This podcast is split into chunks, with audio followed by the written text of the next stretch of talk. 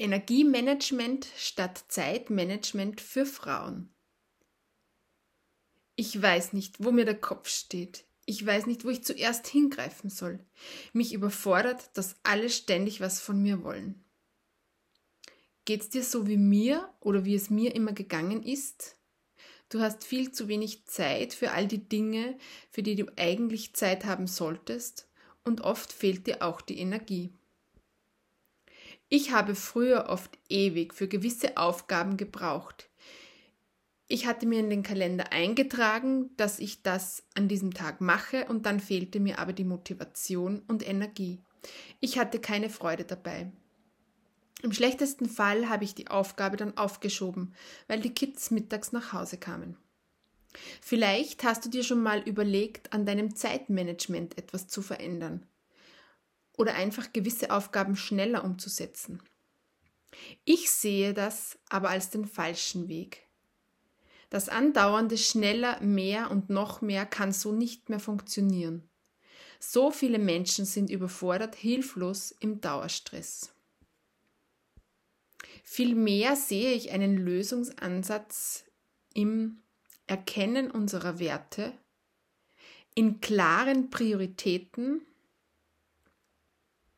in Yomo, Joy of Missing Out, also die Freude, etwas sein zu lassen, und in einem danach ausgerichteten Energiemanagement statt dem besseren Zeitmanagement.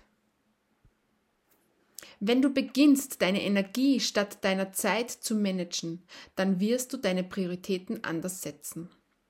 Und du wirst Dinge nicht mehr machen, die du früher gemacht hast, als du noch nicht nach deiner Energie gegangen bist.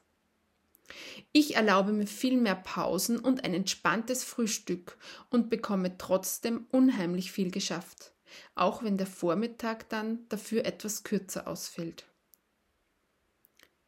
Wir haben Lösungen gefunden, wie die Küche bzw. die Wohnung immer möglichst ordentlich sein kann, und so brauche ich kaum Zeit, um morgens alles an seinen Platz zu bringen und mit meiner Arbeit zu starten. Dieser Artikel macht den Anfang einer Vertiefungsserie zum Thema Energiemanagement.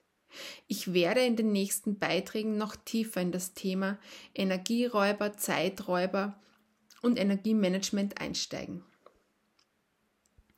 Heute möchte ich auf zwei konkrete Punkte eingehen, die mir im Moment wichtig erscheinen.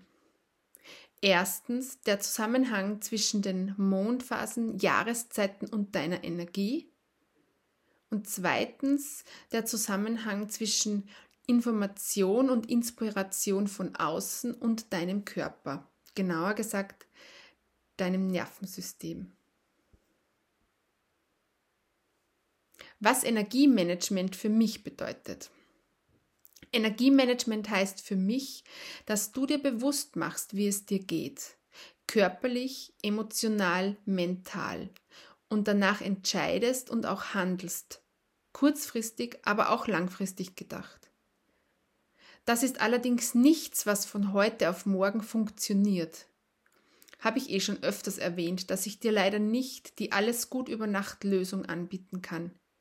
Ich bin aber davon überzeugt, dass wir so vieles auch in relativ kurzer Zeit ändern können, wenn wir selber etwas dafür tun oder an vielen Punkten Dinge einfach sein lassen. Das spart nämlich Zeit und Energie. Und unser Körper kann uns dabei so wunderbar helfen. Wenn du nach der Idee vom Energiemanagement statt Zeitmanagement lebst, bist du produktiver in dem, was du tust, weil du es zur richtigen Zeit tust. Dadurch lassen Zeitdruck und Stress nach. Wie Energiemanagement funktioniert. Es ist hier essentiell, dass du dich und deinen Körper besser kennenlernst. Jeder Körper ist anders und doch gibt es viele Parallelen zwischen mir und dir. Vielleicht erinnern dich meine Erfahrungen an etwas, das dir einfach nicht bewusst war. Wenn das so ist, dann bist du schon einen großen Schritt weiter als viele andere.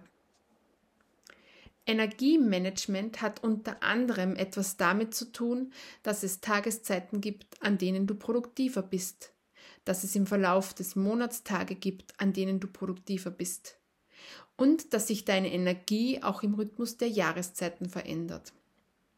Es geht außerdem darum, mehr Dinge zu tun, die dir Energie schenken, als Dinge, die dir Energie rauben. Das ist eine einfache Rechnung, oder? Und es geht auch darum, dass du gezielt mit Hilfe deines Körpers deine Energie, deine Stimmung und deine Gedanken verändern kannst. Als Frau bist du ein zyklisches Wesen, auch wenn du nicht mehr blutest oder auch Hormone von außen zuführst. Dein Monat ist anders, anders als das eines Mannes. Du unterliegst hormonellen Schwankungen. Ich setze mich dafür ein, dass hier die Natur der Frau wieder geachtet und wertgeschätzt wird. Es ist ein Wunder, was da in unserem Körper abläuft. Und ich wünsche mir, dass auch die Phasen des Nichtstuns, des Ausruhens und Empfangens genauso geschätzt werden wie die Phasen des Handelns, des Umsetzens und Planens. Mondphasen und Zyklus der Frau. Die Zusammenhänge. Ich möchte dir hier einen kurzen Überblick geben. Ich glaube, dazu braucht es bald einen separaten Artikel. Du bist mit dem Mond verbunden. Der Mond dreht sich in 27,3 Tagen einmal um die eigene Achse und gleichzeitig einmal um die Erde. Die Phasen des Mondes spiegeln den Zyklus der Frau und auch die Jahreszeiten wider. Neumond, der Zyklusbeginn, steht für Rückzug, Neubeginn, Ruhe und ist der Jahreszeit Winter und dem Element Wasser zugeordnet. Der zunehmende Mond, die Follikelphase, die Phase der Eireifung, steht für Samensehen, Rausgehen, Wachstum, ist der Jahreszeit Frühling und dem Element Holz zugeordnet. Der Vollmond, die Zeit des Eisprung, Östrogen und Progesteron sind am höchsten Level, höchste Energie, Ausstrahlung und Anziehungskraft. Jahreszeit der Sommer und das Element Feuer der abnehmende Mond, die Lutealphase, reflektieren, abschließen und ordnen. Ist der Jahreszeit Herbst und dem Element Metall zugeordnet. Jede dieser Phasen dauert unterschiedlich lang. Ich möchte dich dazu ermutigen, herauszufinden, wie, sie, wie sich das bei dir über den Verlauf des Monats aufteilt. Ganz besonders natürlich die Phase des Winters, des Rückzugs, bei mir beginnt diese bereits einen Tag vor Zyklusbeginn und dauert normalerweise zweieinhalb bis drei Tage. Und nicht nur in einem Mondzyklus durchlaufen wir diese vier Phasen, sondern eben auch im Jahresverlauf. In unseren Breiten erleben wir diese Zyklen der vier Jahreszeiten noch sehr intensiv im Vergleich zu anderen Erdteilen. Im Grunde geht es darum, dass auch die Natur im Winter alle Kräfte zurückzieht, um im Frühling wieder von neuem zu wachsen und zu gedeihen. Im Sommer ist dann die pure Fülle und im Herbst geht es dann ans Ernten und schauen, was lagere ich ein, was lasse ich los. Also auch die Natur verändert ihre Energie und in diesem Rhythmus ist immer wieder etwas anderes an der Reihe. Und darauf sollten wir auch achten eben besonders auch die Phasen des Rückzugs, des Auftankens, des Nichtstun und Kraftschöpfen. Je mehr wir mit unserem Körper verbunden sind, desto natürlicher spüren wir diese Phasen. Ich möchte dich einladen, ab jetzt einfach mal bewusst zu beobachten, ob du diese vier Phasen, die sich ja auch in den Jahreszeiten widerspiegeln, auch im Laufe eines Monats also auch eines Mondzyklus, wenn du, äh, falls du nicht mehr blutest, an dir erkennen kannst. Energiemanagement heißt für mich auch, Qualität statt Quantität zu wählen. Das bezieht sich auf viele Dinge im Leben. Ich möchte heute auf drei Dinge eingehen. Bewegung. Es muss nicht jeden Tag 30 Minuten, nur damit es gemacht ist, Yoga, Gymnastik oder die Übungen vom Physiotherapeuten sein. Viel besser sind ein bis drei, ein bis drei gezielte Übungen. Qualität statt Quantität, die dir Energie schenken und dir so gefühlt mehr Zeit schenken, weil du dadurch effizienter wirst.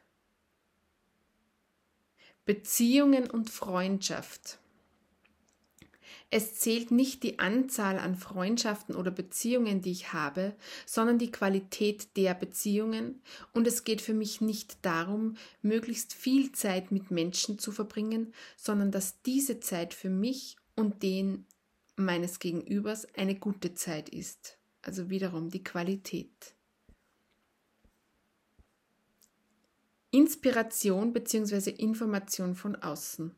Auf diesen Punkt möchte ich noch näher eingehen, da das für mich neben Bewegung und Beziehungen zu anderen Menschen einen sehr großen Einfluss auf uns und besonders auch auf unseren Körper hat. Wenn du neben deinen Beziehungen Inspiration oder Information brauchst und, oder suchst, dann möchte ich dir empfehlen, gezielt ausgewählte Podcasts zu hören, ein Buch einen guten Blogartikel zu lesen oder gezielt Videos auf YouTube zu schauen. Es gibt da wirklich vieles von guter Qualität. All das kannst du statt wiederholtem Scrollen durch Instagram oder Facebook machen. Bringt dir weit mehr und du lernst wieder, dich auf eine konkrete Sache zu fokussieren. was dein Körper mit deinem Social Media, Nachrichten und Netflix-Konsum zu tun hat. Das ist für mich ein sehr wichtiges Thema, weil es so stark in Verbindung mit unserem Körper und unserem Gehirn, unserem Nervensystem steht. Darum spreche ich das heute so ausführlich an. In den letzten Monaten tauchte ganz intensiv in meinem Umfeld, aber auch bei mir persönlich das Thema auf, was die sozialen Medien, Nachrichten und auch Filme mit unserem Körper machen. Ganz simpel ausgedrückt, es macht eine ganze Menge mit unserem Nervensystem und unseren Hormonen.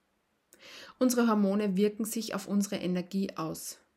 Kurze Side Note, ich bin keine Expertin, was Hormone betrifft, habe mich aber schon viel damit beschäftigt und finde es wichtig, dass wir ein paar grundsätzliche Dinge verstehen. Einerseits gibt es uns einen Dopaminkick, das ist das Glückshormon, wenn wir etwas Neues sehen, was wir gerne haben möchten oder es uns tatsächlich kaufen. Und andererseits löst es eine Stressreaktion im Körper aus, wenn wir ständig Nachrichten hören bzw. sehen, in denen nur Negatives berichtet wird. Da spielen dann unter anderem Cortisol und Adrenalin eine Rolle. Unser gesamtes System ist nicht darauf ausgelegt, ständig unter Strom, also unter Stress zu stehen. Das ist klar. Zu den Stressreaktionen findest du Details im Artikel Stress und die Ebenen der Gesundheit. Ich verlinke ihn dir unten. Da Nachrichten nicht verschwinden werden, liegt es an dir zu entscheiden, was du an dich heranlässt und was nicht. Ich möchte dich auch darauf sensibilisieren, dass Filme, in denen Gewalt, Drama und so weiter eine große Rolle spielen, sich ebenfalls stark auf deinen Körper auswirken können. Es erzeugt Spannung, Enge, verändert deine Atmung und vieles mehr. Dazu möchte ich dir von meinen Erfahrungen berichten. Ich reagiere hier körperlich recht sensibel. Auch wenn es Menschen da draußen gibt, die sich vielleicht über mich lustig machen, ich teile das hier für dich, genau für dich, dafür, dass du merkst, dass du nicht alleine bist. Also los. Ich habe mir in meiner Jugend keine Horrorfilme oder Psychothriller anschauen können und dachte mir immer, ich sei falsch. Ich glaube, drei oder so waren es in Summe und einzelne Bilder habe ich heute noch vor mir, wenn ich sie mir herhole. Ich schaue mir sehr selten Filme oder auch Serien an. Wenn, dann am ehesten mit den Kids, denn die Filme halte ich ganz gut aus. Im letzten Jahr habe ich mir aber ein paar Filme angesehen, die man ja gesehen haben muss, beziehungsweise die ich unbedingt sehen wollte. Das waren Matrix, alle drei Teile, und Harry Potter, alle acht Teile. Mir wurden die Mechanismen bewusst, mit denen ich durch die Spannung unbedingt den nächsten Teil sehen wollte. Aber noch viel schlimmer war es, dass ich stark spürte, wie in sehr bedrohlichen Situationen mein Adrenalin anstieg, mir wurde ganz kalt und ich begann am ganzen Körper zu zittern. Ich spürte ganz intensiv, wie ich unter Strom stand. Und wie ich dir ja im letzten Artikel Bewegung in den Alltag integrieren berichtet habe, wirkt sich unsere Körperhaltung, Anspannung im Körper und das, was in unserem Körper passiert, auch auf unsere Gedanken und Emotionen aus. Darum ist es so wichtig, dass du ein gutes Körperbewusstsein entwickelst und den Signalen deines Körpers vertraust und auch danach handelst. Dadurch hast du nämlich Einfluss auf deine Gedanken und Gefühle was ich verändert habe und wie es mir damit geht. Ich merke, seitdem ich die Instagram-App, Facebook-App und die Gmail-App von meinem Handy entfernt habe, fällt es mir wieder viel leichter, mich zu fokussieren und bei einer Sache zu bleiben. Darum fließen die Blogartikel auch gerade nur so aus mir heraus. Ich habe mir in diesem Jahr vorgenommen, noch mehr Einfachheit, Simplicity, in mein Leben zu bringen und habe mich deshalb nochmal intensiv gefragt, was ich liebend gern mache und wo ich meine Energie hineinstecken möchte. Businessmäßig war ganz klar, dass ich mehr schreiben möchte und gleichzeitig den Audioblog starten. So mache ich es auch dir leichter, die Blogartikel unterwegs von mir vorlesen zu lassen. Vielleicht ist, es meine, vielleicht ist meine Entscheidung ein kleiner Denkanstoß für dich. Schreib mir gern, wie es dir damit geht. Es interessiert mich. Fünf einfache Rituale für physische und energetische Reinigung. Wir sind so viel mehr als unser physischer Körper und wir sind den ganzen Tag so vielen Einflüssen, vielen davon unbewusst ausgesetzt. Darum möchte ich dir heute zum Abschluss fünf einfache Rituale mitgeben, wie du deinen physischen und energetischen Körper reinigen kannst. Auch das ist Teil des Energiemanagements. Erstens, trinke ausreichend Wasser, etwa zweieinhalb Liter täglich, und visualisiere dabei, wie dich das Wasser auf allen Ebenen reinigt. Mache das zum Beispiel beim ersten Glas am Morgen und beim letzten am Abend. Zweitens, wenn du unter der Dusche stehst, dann visualisiere, dass das Wasser alles von dir abwäscht, was sich tagsüber an Energien angesammelt hat und dich helles, strahlendes Licht reinigend durchströmt. Drittens, stell dir vor, dass du mit dem Einatmen helles, strahlendes Licht einatmest und mit dem Ausatmen alles Alte, Verbrauchte, was nicht zu dir gehört, ausatmest. Auf körperlicher Ebene sind sanfte Drehungen der Wirbelsäule sehr effektiv, um eine Reinigung zu unterstützen. Begib dich in Rückenlage, Beine aufgestellt und lass deine Knie abwechselnd nach rechts und links sinken. Und zu guter Letzt, steh ganz locker und beginne dich zu schütteln.